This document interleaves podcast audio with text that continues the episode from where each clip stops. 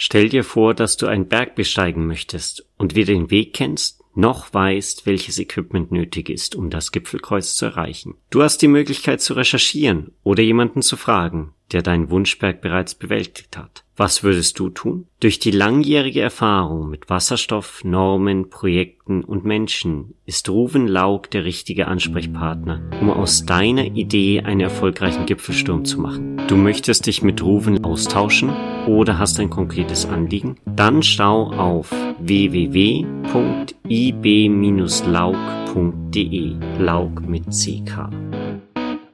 Soweit die Nachricht von unserem Sponsor und nun viel Spaß mit der neuen Episode des Hydrogen Bar Podcasts.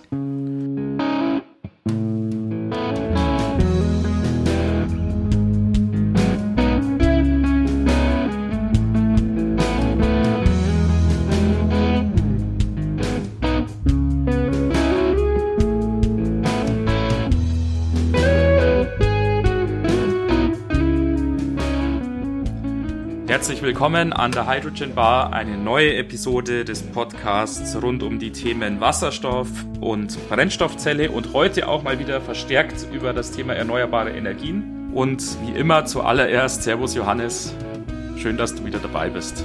Zurück aus dem Urlaub, frisch zurück aus dem Urlaub. Ja, grüß dich Martin.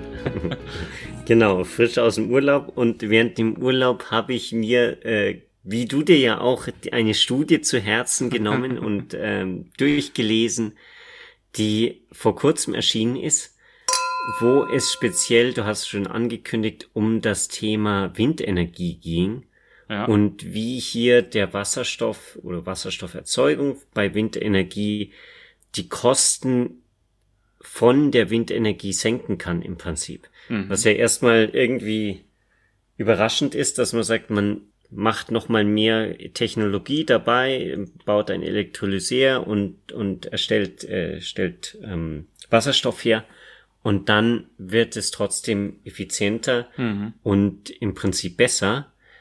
Aber es geht hier um einen speziellen Bereich der Windenergie, nämlich um Offshore-Windenergie. Und so da hat man wirklich den Effekt.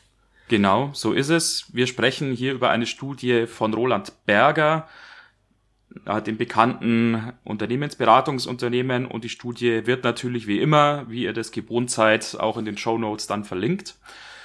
Wir haben uns die ausgesucht, weil wir die sehr interessant fanden, weil viele von euch, liebe Hörer, werden es ja auch wissen oder so ein bisschen verfolgen. Die Windkraftanlagen, die auf dem Meer installiert werden, also offshore installiert werden, waren ja bis vor wenigen Jahren noch eine echte Herausforderung, sowohl was das Logistische angeht, als auch was das Technische oder das Technologische angeht. Man hatte da also schon noch damit zu kämpfen, auch dass die Dinger schön und sicher funktionieren. Und das hat sich auch in den Kosten niedergeschlagen. Die Kosten für eine definierte Menge an erzeugtem Strom war von diesen Offshore-Windkraftanlagen halt relativ hoch. Und das mhm. galt tatsächlich noch bis vor wenigen Jahren. Ja. Aber inzwischen ist man da anscheinend schon bei der Kost Kostenparität zu fossilen Energien. Mhm. Ähm, in der Studie wurden ein paar Projekte referenziert, die zwischen 80 oder 90 und 50 Euro pro Megawattstunde den Strom herstellen. Das heißt, man ist da irgendwie bei 5 Cent pro Kilowattstunde. das ist natürlich äh, sehr, sehr, ja, also eigentlich Marktpreis im Prinzip. Was einem die Tränen in die case. Augen treibt. Wir haben, wir haben gestern zufällig wieder jetzt einen Brief von unserem Stromversorger bekommen, auch dass der mal um 20 Prozent hier draufhauen muss auf seine Preise, leider. Und es tut ihm wahnsinnig leid und so. Aber ähm, das sind natürlich ganz andere Regionen als 5 Cent. ja, die, die wobei das ist natürlich die, die Herstellung und dann kommt natürlich der, der, die Verteilung und äh, ja. der Staat äh, macht natürlich auch macht die auch Hand mit. auf. Ich glaube, ja, das genau. ist inzwischen der, der größte Anteil. Aber genau hier haben wir natürlich den Hebel für, den, ja. ähm, für die Wasserstofferzeugung, denn die Verteilung ist halt ein großer Punkt, gerade bei diesen Offshore-Anlagen. Mhm. Wenn das irgendwie da hunderte Meter, Kilometer weit draußen auf dem Meer ist, ja. dann muss der Strom ja irgendwie an Land kommen. Genau. Und das ist eben relativ teuer. Ich möchte noch vielleicht ein letztes Wort zu dieser mhm. Entstehung oder zu diesen äh, Herstellkosten sagen, weil diese Kostensenkungen in den letzten Jahren, die finde ich also sehr beeindruckend. Ja. Ähm, man hat sich wohl in der Branche vor längerer Zeit, ebenso vor ungefähr zehn Jahren, als das Preisniveau noch relativ hoch war, und hier ist die Rede von ähm, Entstehungskosten von 190 Euro pro Megawattstunde, hm so geeinigt in der Branche, ja, wir müssen jetzt mit den Kosten endlich mal runterkommen und wir müssen es schaffen, bis 2020 auf ein Kostenziel von 115 Euro pro Megawattstunde zu kommen. Wie gesagt, das war das Ziel für 2020. Und es war dann sozusagen so auch die Realität. Die hat diese Ziele sehr, sehr schnell auch überholt und tatsächlich dann pulverisiert, muss man sagen. Und es gibt dann so ein schönes Leuchtturmprojekt oder so ein, ein Beispielprojekt 2016 vor der niederländischen Küste, wo schon Entstehungskosten von nur noch 87 Euro pro Megawattstunde erreicht werden konnten, was also schon deutlich unter diesem Ziel von 2020 mhm. ist. Und diese Kostensenkung hat sich weiter fortgesetzt, so dass wir jetzt eben auf diesem Niveau liegen, wie du es gerade beschrieben hast, Johannes, mit, ja, so im Bereich tatsächlich von 50 Euro pro Megawattstunde auch tatsächlich liegen, obwohl wir ja jetzt erst in Anführungszeichen im Jahr 2021 sind, also erst ein Jahr nach diesem Ziel 2020 mit den 115 Euro mhm. pro Megawattstunde sind. Dieser Trend, dass die, der Preis sinkt, der scheint sich weiterzuführen. Es gibt wohl schon erste Projekte, die dann komplett ohne ähm, äh, Subvention auskommen und für diese Preise, das ist vielleicht noch wichtig zu erwähnen, ist die Verbindung mit dem, mit Land, also die Grid Connection immer mit dabei im Preis, also diese 50 Euro pro Megawattstunde, da muss auch dieses Seekabel mit abgedeckt, mit, mit bezahlt werden. Mhm. Und hier haben wir eben, wie ich ja vorher schon gesagt habe, diesen Hebel, wo Wasserstoff reingehen kann. Denn gerade wenn diese ähm, Seekabel groß werden, wenn sie lang werden, also wenn man große Leistungen hat oder weite Strecken, dann werden die wohl sehr, sehr teuer. Mhm. Und man hat auch oder muss die relativ robust aufbauen, weil die im Meer liegen und dann gibt's die die Fischernetze und äh, ich habe da gelesen Wanderdünen, also anscheinend wie im in der Wüste gibt's ja, am Meeresboden auch so Dünen, die halt wandern und die dann Seekabel freilegen. Und drum muss man da ein, ein, eine extrem gute Schutzhülle mhm. drumherum bauen, dass die ja nicht durchgerissen werden. Und das führt eben zu extremen Kostensteigerungen, wenn man mhm. da auf große Windparks geht und große Leistungen hat. Weswegen auch in der Studie erwähnt wird, es ist tatsächlich günstiger, Wasserstoff per Pipeline zu transportieren als Strom in Form von Elektronen mhm. mit Hilfe von einem äh, Unterseekabel. Das ist mhm. also wohl tatsächlich die günstigere und effektivere Lösung. Aber das bedingt natürlich logischerweise, man muss auch schon äh, auf dem Meer, also nahe an diesen Windkraftanlagen, tatsächlich den Wasserstoff erzeugen und ja. dann den Wasserstoff an Land transportieren und nicht den Strom.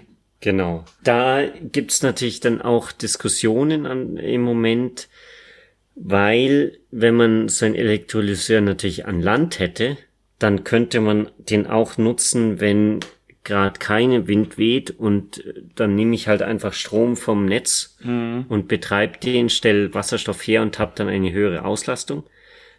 Während wenn der natürlich da auf dem Meer liegt und nur eine Pipeline vom äh, Land zum, zu diesem Windpark geht, dann kann der Elektrolyseur natürlich nur laufen, wenn auch Wind weht. Ja. Und wenn die, ja. sich die Windräder drehen. Genau. Ja, es ist ja auch logisch und nachvollziehbar. So ein Elektrolyseur ist natürlich effizienter mhm. äh, und von der Auslastung her einfach halt besser, wenn er verhältnismäßig groß ist und halt gut äh, genutzt ist.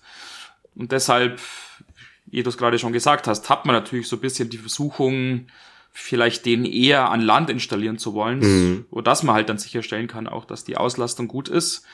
Aber der Vorteil von dem Transport von Wasserstoff statt Strom ist wohl so groß, dass man also schon ernsthaft äh, und, und nicht nur sich Gedanken macht, sondern da auch in die Umsetzung geht, diese Elektrolyseure eben auf dem Meer zu installieren. Mhm. Und da werden in der Studie zwei verschiedene Arten beschrieben.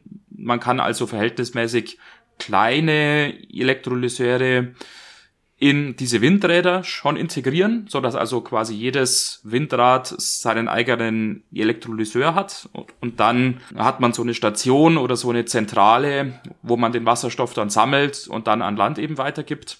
Oder man leitet Strom zu dieser Zentrale vom Windrad aus. Er hat also ein kurzes äh, Stromkabel und sammelt den Strom in der Zentrale und erzeugt mhm. dort mit einem verhältnismäßig großen Elektrolyseur eben den Wasserstoff und leitet mhm. den an Land weiter.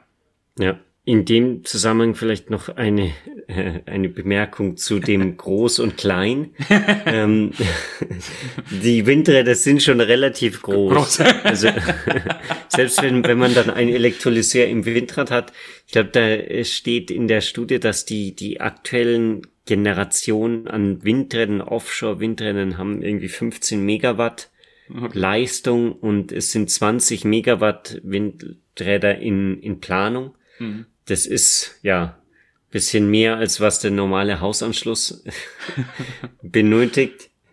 Das heißt, selbst da in dem Windrad wird der Elektrolyseur schon ziemlich massiv sein. okay. Aber natürlich, ja, äh, wenn ich dann so eine Plattform habe und dann irgendwie 10, 20, 30 solche 15 Megawatt Windräder zusammenbringe. Ja, dann ist das natürlich nochmal eine andere Liga. Ja, genau. Genau. Und dann kann ich den natürlich auch äh, ein, ja, wenn ein Windrad mal steht oder gewartet wird, was auch immer, dann läuft der Elektrolyseur trotzdem und steht nicht komplett still. Mhm. Aber jetzt natürlich die Frage, die so ein bisschen über allem schwebt, lohnt sich das überhaupt? Mhm. Wir haben vorhin schon gesprochen, ja gut, der Transport von Wasserstoff lohnt sich wohl im Vergleich zu dem Transport von Strom. Also da ist es wohl tatsächlich ähm, effektiver und günstiger, Wasserstoff zu transportieren statt Strom. Aber jetzt könnte man natürlich sagen, ja, ist jetzt hier bei uns in Europa, vielleicht vor der holländischen Küste, in der Nordsee oder auch in der Ostsee oder wer weiß, sonst irgendwo, wenn wir da jetzt mit Windkraft Strom und dann Wasserstoff erzeugen, kann das wirklich mithalten mit Wasserstoff, der durch verhältnismäßig hocheffiziente Photovoltaik zum Beispiel aus dem Mittleren Osten oder aus Nordafrika kommt oder mhm. aus Südamerika äh, oder auch, ja, vielleicht mit Windkraft auch die Offshore irgendwo halt in äh, Südamerika halt im Atlantik oder im Pazifik steht und dann wird der Wasserstoff nach Europa transportiert, lohnt sich das dann überhaupt, sowas in Europa anzufangen? Und da hat die Studie auch einige sehr, aus meiner Sicht, spannende und interessante mhm. Ergebnisse in der, in der Hinterhand. Ja, also sie sagt, dass der, der Wasserstoff aus der deutschen Bucht zum Beispiel, Nordsee, äh, Gebiet um die vier Euro pro Kilogramm kosten wird. Mhm. Jetzt ist es im, im Midterm, im, auf mittlere Sicht, ist es vergleichbar mit Strom, der äh, mit Wasserstoff, der importiert wird. Mhm zum Beispiel aus dem Mittleren Osten oder so, weil man da natürlich viel, viel höhere Transportkosten hat, weil der natürlich verschifft werden muss mhm. und dann über den ganzen Kreis um Europa rum dann nach Hamburg zum Beispiel gebracht werden muss. Mhm. Allerdings sagt die Studie dann auch als kleiner Wermutstropfen, es kann sehr gut sein, dass auf lange Sicht die Kosten noch weiter sinken und unter die vier Euro pro Kilogramm für den Transport von importierten oder die Kosten für importierten Wasserstoff sinken. Mhm. Und da könnte es dann wirklich knapp werden für den Wasserstoff, der offshore hergestellt wird. Mhm. Allerdings muss man auch sagen, dass hier das Argument ins Spiel kommen könnte, dass man eben bisschen Autarkie dann doch mhm. sicherstellen sollte und zumindest bisschen Wasserstoff lokal in, in Deutschland zum Beispiel herstellen sollte, einfach um nicht so abhängig zu sein von irgendeinem hm. ja, Importeur aus dem Nahen Osten. Hm. Ein anderer Punkt, der mir beim Durchlesen der Studie gekommen ist, war halt unser Interview, das wir mit Thierry Leperc geführt haben, der natürlich gesagt hat, Wasserstoff wird in Europa mit Photovoltaik bei weit unter zwei Euro mhm. hergestellt werden. Und da liegt man natürlich mit vier Euro 4 pro Euro. Kilogramm im Prinzip bei, beim doppelten ja. Preis. Ja, ja, ja. Zwei Sachen fand ich an diesen Aussagen sehr spannend. Zum einen eben, wie du es gerade schon beschrieben hast, ja, dass die Erzeugung von Wasserstoff hier in Europa, jetzt in der Nordsee oder Ostsee oder wie auch immer, schon so halbwegs wettbewerbsfähig ist und auf die kurze Sicht auch tatsächlich vom Preis her auf jeden Fall mithalten kann, weil halt die Transportkosten für zum Beispiel in Chile oder im Mittleren Osten erzeugten Wasserstoff verhältnismäßig hoch sind da lehnt sich mhm. die Studie auch so ein bisschen aus dem Fenster und sagt, ja, also für jedes Kilogramm Wasserstoff, was zum Beispiel in Chile erzeugt worden ist, für so ungefähr zwei Euro pro Kilogramm würden dann noch ungefähr 1,50 Euro pro Kilogramm für den Transport nach Europa dazukommen. Und dann kommt man eben so auf, ja, wieder diese 3,50 Euro oder 4 Euro für jedes mhm. Kilogramm Wasserstoff und deshalb ist äh, der Wasserstoff, äh, der aus dem Offshore-Windstrom in Europa erzeugt wurde, eben wettbewerbsfähig. Aber auf der anderen Seite, ja, genau, natürlich auch so dieses Argument, man möchte autark sein, selbst wenn man mit den Kosten jetzt nicht ganz mithalten kann, selbst wenn es jetzt etwas günstiger wäre, vielleicht aus dem Mittleren Osten sich den Wasserstoff zu holen, vor allem dann, wenn die Transportkosten noch weiter sinken sollten pro Kilogramm. Aber diese Autarkie ist natürlich auch nur umsetzbar oder darstellbar, wenn die jetzt kein völlig absurder Luxus ist. Mhm. Das heißt, man muss natürlich mit den Kosten zumindest so halbwegs im Range sein, um diesen Autarkie-Gedanken auch verfolgen zu können. Mhm. Weil wenn man kostenmäßig halt gar nicht mithalten kann und das irgendwie ein riesiges Subventionsgeschäft ist, wie wir es das ein oder andere Mal hier in Europa ja schon erlebt hatten, mit gewissen Energieträgern, dann macht das Ganze natürlich auch keinen Spaß. Und das mhm. wird dann wahrscheinlich auch nicht umsetzbar sein. Ja. So ist jetzt meine persönliche Einschätzung mhm. dazu. Genau. Ein Punkt, der da halt auch aufkam mit diesem Kosten, war, dass zwei Drittel von diesen vier Euro pro Kilogramm Wasserstoff sind im Prinzip zurückzuführen auf die Kosten für die Windturbine. Mhm. Und dieses ganze Gestell, was man da hat und so weiter. Und da sind anscheinend noch erhebliche Verbesserungen möglich, weil heutzutage diese, diese Offshore-Windanlagen gerade mit den Fundamenten sehr maßgeschneidert auf die, den Standort mhm. angepasst werden müssen. Und hier gibt es die Möglichkeit dann gerade mit zum Beispiel schwimmenden Windkraftanlagen mhm das alles zu automatisieren, zu industrialisieren, dass man im Prinzip die, die Windkraftanlagen vom Fließband fertigt mhm. ähm, und dann einfach irgendwo ins Meer zieht mit dem Schiff und da äh, festmacht, oder dass man dann groß mit ja irgendwelchen Rammblöcken äh, Fundamente ja. In 50 Metern Wassertiefe festmachen muss. Ja. Und damit könnte man diese Kosten für die Windkraftanlage erheblich senken und mhm. das wird sich natürlich direkt auf den Wasserstoffpreis durchschlagen. Mhm. Also insofern ist auch ein, ein ja, gewisser Hoffnungsschimmer dann da, wenn man es so nennen will, dass es wirklich billiger wird.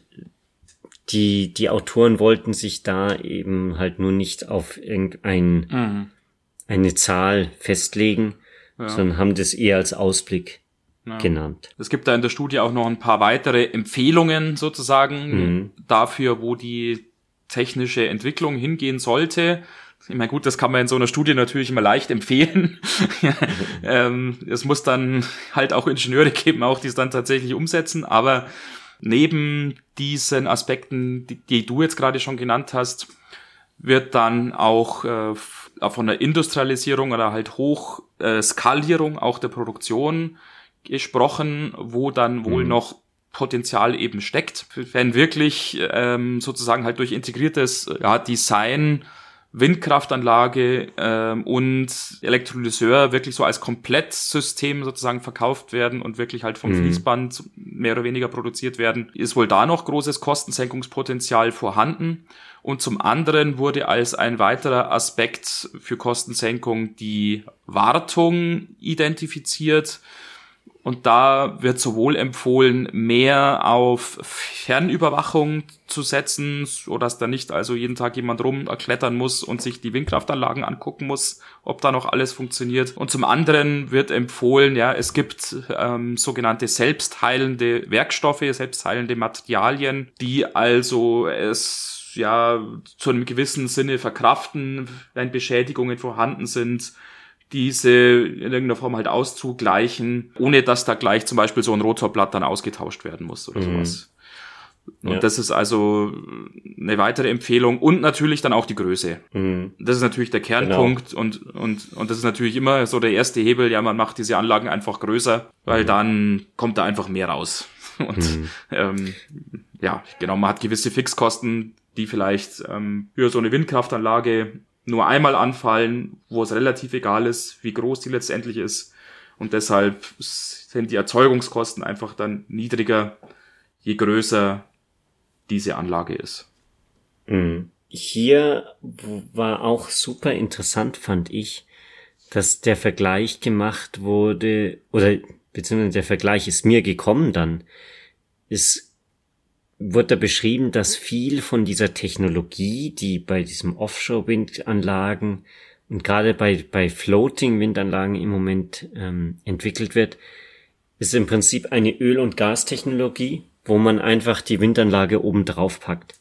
Mhm. Und da ist mir eben diese Analogie gekommen zu dem ja, Elektro- und, und Brennstoffzellenfahrzeuge, wo am Anfang ja auch einfach Verbrennungsfahrzeuge genommen wurden und da mhm. wurden Batterien reingebaut. Ja. Und dann hat man eben ein nicht so effizientes Elektroauto bekommen.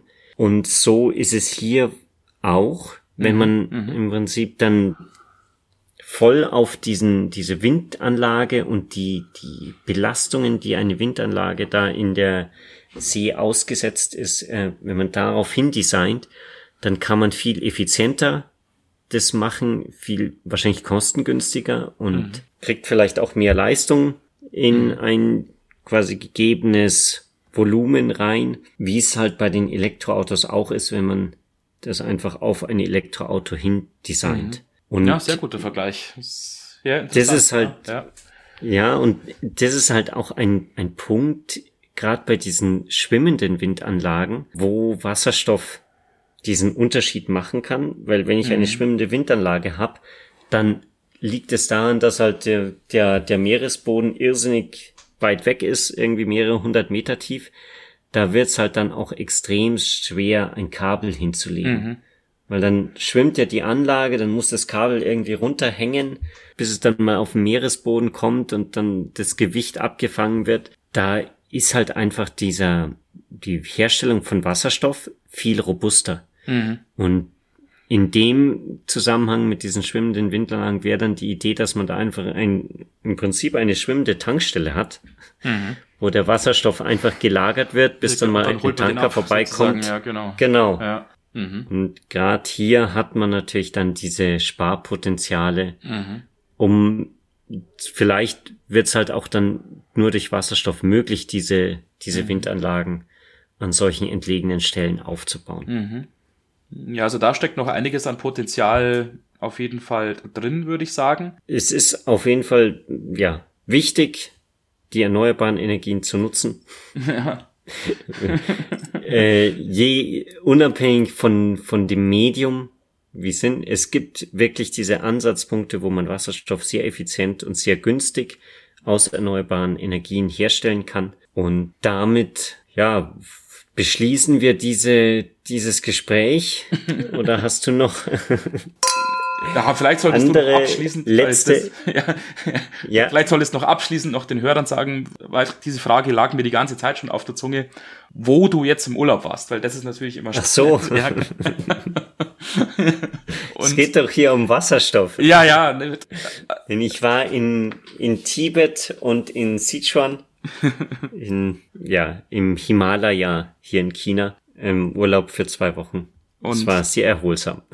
Und hast die 8000er alle auch bestiegen, schätze ich mal. Also ähm das nicht, aber wir waren am Everest Base Camp. ah, Ende. super. Ah, cool. Also auf 5000, oh. knapp über 5000 Meter.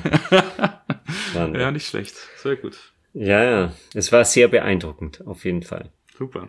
Ja, dann vielen Dank, liebe Hörer, dass ihr wieder für diese Folge auch eingeschaltet mhm. habt und auch die Urlaubserzählungen vom Johannes euch angehört habt.